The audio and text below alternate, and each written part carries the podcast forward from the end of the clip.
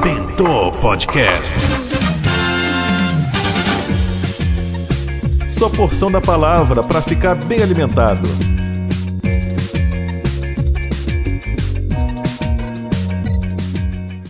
E estamos de volta com o Bentô Podcast. Achou que não ia ter temporada esse ano? Achou errado!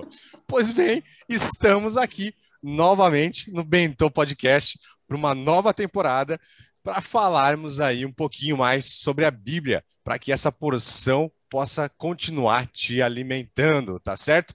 Eu sou o pastor Eduardo Teixeira e, como de costume, eu tenho aqui os meus três velhos e bons amigos. Eu sou o pastor Dalmo John e é uma alegria muito grande estar aqui com você em mais uma temporada do nosso Bentô Podcast. Que alegria estar conectado com vocês aqui, meus amigos, e com a galera que acompanha o nosso podcast. Na real, a gente está enferrujado ainda, né? Aí o áudio fica desligado na hora da fala. Mas é isso aí, a gente está voltando. Eu sou o Smiley Barragana e a gente está junto aí. Valeu. Fala galera, seja bem-vindo à quarta temporada do Bentô Podcast. Estamos começando, firmes, fortes, assuntos interessantes.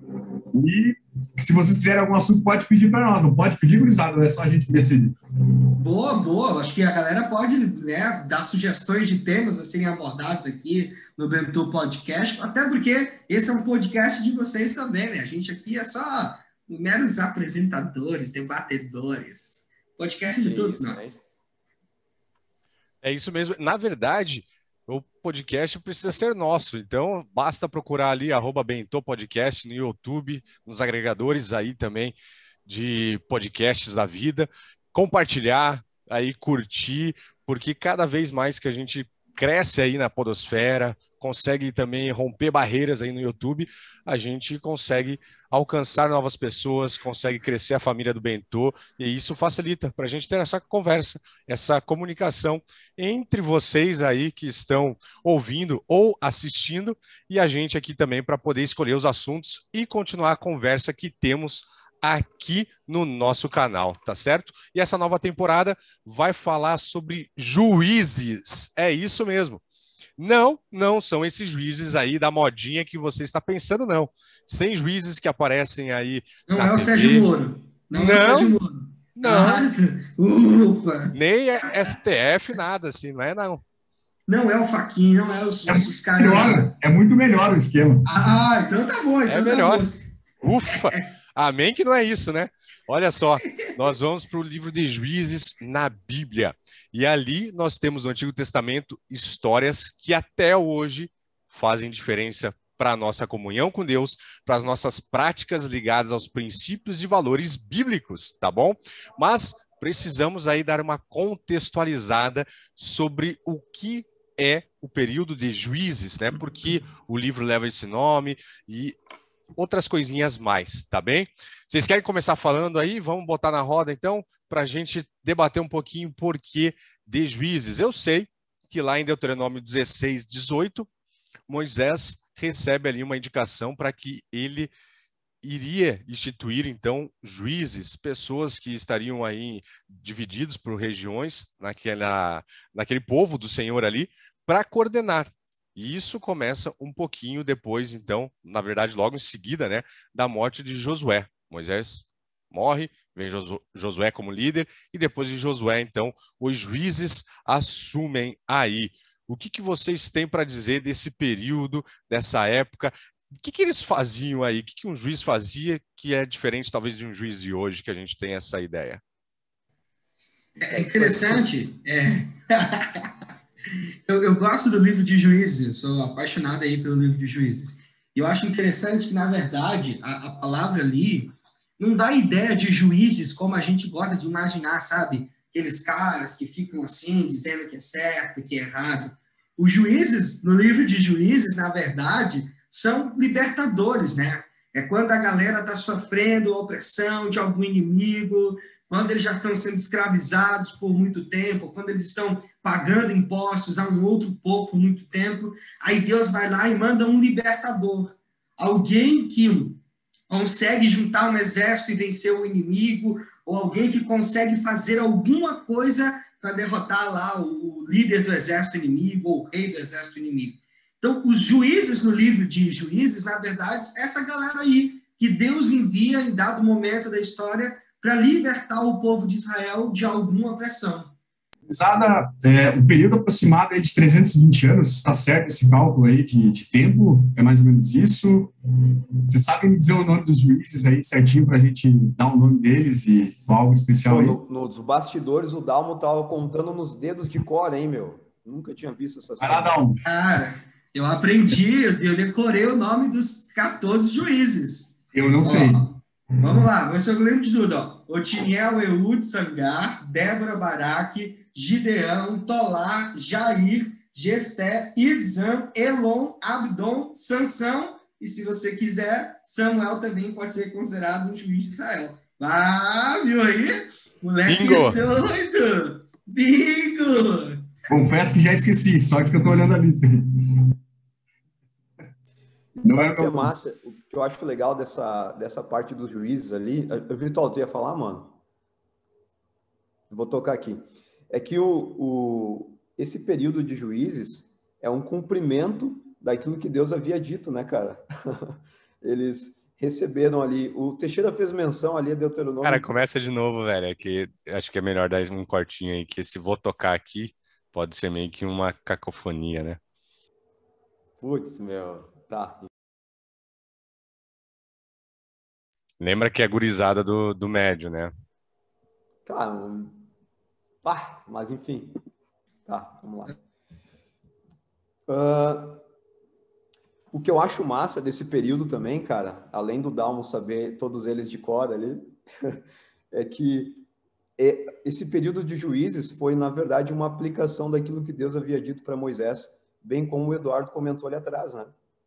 É, Deuteronômio 16, 18, ele diz que a gente a gente não, no caso, o povo de Israel precisaria colocar algum, algumas pessoas como representantes, como juízes, para constituir, aliás, para julgar o povo.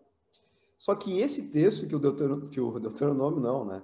Que o Eduardo citou ali em Deuteronômio, na real é uma repetição daquilo que é dito lá em Êxodo, lá naquele período que eles ficaram acampados no Monte, de, no Monte Sinai e receberam as leis ali de Deus para aprender a viver em sociedade, para saber o que fazer com a liberdade deles, né?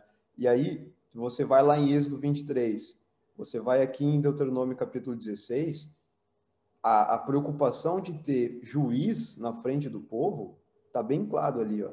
No verso 19 do 16, assim, ó, não torcerás a justiça.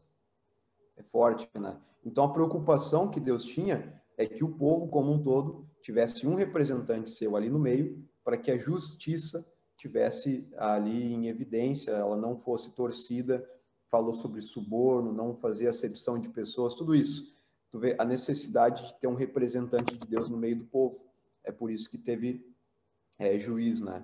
A gente vai comentar depois ali como que foi a conquista da terra até chegar nos juízes, enfim. E, é, e, até para né, a gente avançar aí, Ismael, é interessante porque o primeiro juízo, que é, vai ser o Tiniel, né, ou o Toniel, vai ser depender da versão bíblica, é justamente porque Josué morre e a galera agora fica aí fazendo o que quiser, fica abandona Deus, muitos se voltam para idolatria, muitos esquecem de Deus e aí vão adorar os deuses dos povos vizinhos e tal. E é por isso que Deus vai levantar um libertador, Deus vai levantar um juiz porque a galera tá perdidona, a galera tá perdidaça. Precisa vir alguém para puxar a rédea, para dizer, ó, oh, acorda aí, vocês estão se perdendo. E aí, por isso que Deus sempre vai levantar juízes, né? Homens libertadores para dizer assim para o povo, ei, volta para o caminho que vocês estão andando do jeito errado. Essa liderança de Deus e essa guia a gente percebe porque cara, comparando ali o território que eles estão chegando, território hostil, território que eles têm que continuar lutando, continuar essa luta física, essa luta espiritual, porque tem muitas influências que vão fazer com que eles se percam no meio do caminho e venham uma, é, princípios, valores que não eram de Deus já colocados ali para aquele povo, como vocês falaram tempos atrás. E Deus vai fazendo com que essas pequenas tribos, muitas vezes, tenham vitórias, e vitórias é, que humanamente falando, seriam impossíveis aí.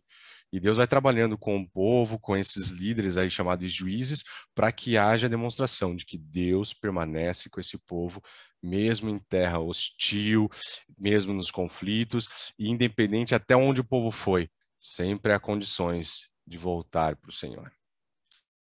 Cara, é muito legal de ver todos esses nomes, né, e, e realidades e assim habilidades dessas pessoas, porque cada uma delas aqui eu tenho um período, por exemplo, de Gideão. Gideão foi um juiz e ele governou por 40 anos, né? Imagina todo esse tempo que ele foi responsável por proteger aquilo que era mais precioso para Deus, que era o povo. Então, assim, é muito legal saber que Deus, cara, tá sempre é, principalmente aqui nesse caso, né, que ele tinha que proteger a nação para poder vir o seu filho, né, era tudo isso tinha esse objetivo também por trás espiritual e maior, é, precisava proteger, ele precisava estar presente, então ele enviava essas pessoas. Cara, é muito bom saber isso, porque trazendo um pouquinho para o nosso contexto, a gente pode pensar que se ele fez isso naquela época tão conturbada, e, e a nossa época também é conturbada, ele também está com a gente, também protege a gente, né? E é uma primeira conclusão que a gente pode ver. Ele podia, por exemplo, botar o juiz lá atrás e não se preocupar com as outras eras. Não, ele sempre providenciou alguém para aparecer, para nascer, na verdade, porque ele já colocava essa pessoa como, como objetivo também. Então é muito legal. Eu não sei porquê, cara. Aliás, eu não sei se vocês pensam assim também, mas quando eu escuto a, a palavra juiz, me vem, me vem um troço assim, corrupção, sabe? Não sei se é por causa de um cenário conhecido no nosso país, mas Pensou juiz, pensei também Lava Jato. Lava Jato. Mas o que eu quero dizer com isso? Tipo assim, ó, eu acho massa o período de juízes na Bíblia, porque é justamente ali no período de juízes que tem a primeira experiência desse povo escravo vivendo em liberdade e agora vivendo numa terra que é deles. E não tem ninguém para mandar neles, né? Então é isso é importante a gente pontuar aqui quando se fala de juízes. É um povo ansioso que passou muito tempo peregrinando no deserto e agora está montando ali as suas tendas, mas daqui a pouco não vai ser mais tenda, daqui a pouco vai ser vai ser casa de fato para não precisar mais peregrinar por aí. É a terra deles, beleza? Só que qual que é o, qual que é o grande dilema do, desse povo quando entra ali e antes de começar esse período de juízes? É que é o seguinte, ó, lá nesse mesmo momento quando Deus ele disse para constituir juiz, para que a justiça não fosse é, deixada de lado, ele também deu uma lei sobre o que, que eles deveriam fazer quando entrassem numa terra, na, na, quando conquistassem uma terra. E a lei era, não lembro agora, está em Êxodo, não lembro a referência aqui, mas a lei dizia mais ou menos assim, ó, quando você conquistar uma terra estrangeira, você deve é, expulsar todos os moradores desta terra, para que as suas é, é, os seus deuses, as suas crendices aí, não lhe sirvam por cilada. Essa é a expressão que o texto bíblico usa lá em Êxodo. Não lhe sirvam por cilada. E aí você não se corrompa com esses deuses, com esses costumes dos habitantes da terra que você conquistou. Só que aí a gente vem no, no, no período de, de juízes. Cara, tu abre ali em Juízes capítulo 1, tu vai ver que o povo tem ali uma sequência de tribos as tribos ali conquistando, conquistando a terra. Deixa eu ver se eu consigo abrir aqui rapidão. Capítulo 1, verso 27 em diante, vai dizendo que Isso. eles não expulsaram, né? Ó, Manassés não expulsou os habitantes de Bet-Sean, Efraim não expulsou os cananeus, Zebulon não expulsou os habitantes de Quitro. Olha aí. Quando... Eles não cumpriram lá o que Deus pediu, né, cara? cara? Eles não cumpriram, só que lê o final do verso 30 ali do capítulo 1, onde diz sobre Zebulon. Lê para nós ali a segunda parte. Zebulon não expulsou os habitantes de Quitron, nem os de Naalol, porém os cananeus continuaram com ele, sujeitos a trabalhos forçados. Tá, olha só que interessante isso aqui, cara. Os cananeus, os caras que habitavam a terra ali, que o Zebulon conquistou, eles não foram expulsos, beleza. Só que a segunda parte do verso diz que eles ficaram na terra, mas eles foram sujeitos a trabalhos forçados. Cara, se eu pensar assim rapidão, eu penso assim, ah, os caras não expulsados, Zebulon está aqui, não expulsou eles ali. Ah, mas eles, os habitantes da terra, estão trabalhando para eles. Então, tipo assim, Zebulon conquistou eles, está mandando e está de boa, entendeu? Ah, não precisa nem nem, nem se dar o trabalho de, de se desgastar com algumas situações. Só que não é isso que Deus falou, cara. Deus disse: expulse todos, porque a crença deles, os costumes deles, lhes servirão por cilada. Por isso que juízes tem muito a ver com corrupção também. Na Bíblia é um fato, né? E, e é para a gente avançar aqui, quando você lê o capítulo 2, você percebe, o capítulo 3, você percebe isso uhum. nitidamente, né? Você lê, por exemplo, o verso 13 ali, ó, diz assim, por quanto deixaram o Senhor e serviram a Baal e a Astarote. Verso 12, deixaram o Senhor, deixaram Deus de seus pais e foram adorar outros deuses, ou seja, a corrupção foi entrando no coração deles. Quem sabe eles começaram a pensar assim, bah, os caras ali, né, cresceram, são ricos, poderosos. Eu acho que a, a, a culpa é dos deus, do Deus deles. Vou adorar o Deus deles também. E muitos desses rituais que aquela galera de Baal, né, de Ascarote fazia, eram rituais que inclusive envolviam orgias sexuais. Então, na cabeça deles era algo muito mais prazeroso do que adorar a Deus. E eles foram se corrompendo a tal ponto de que o verso é, 18 diz que quando Deus levantava os juízes, Deus era com o povo. Mas quando o, o juiz morria, verso 19, o povo se tornava ainda pior. Ah, isso aqui é muito forte, né?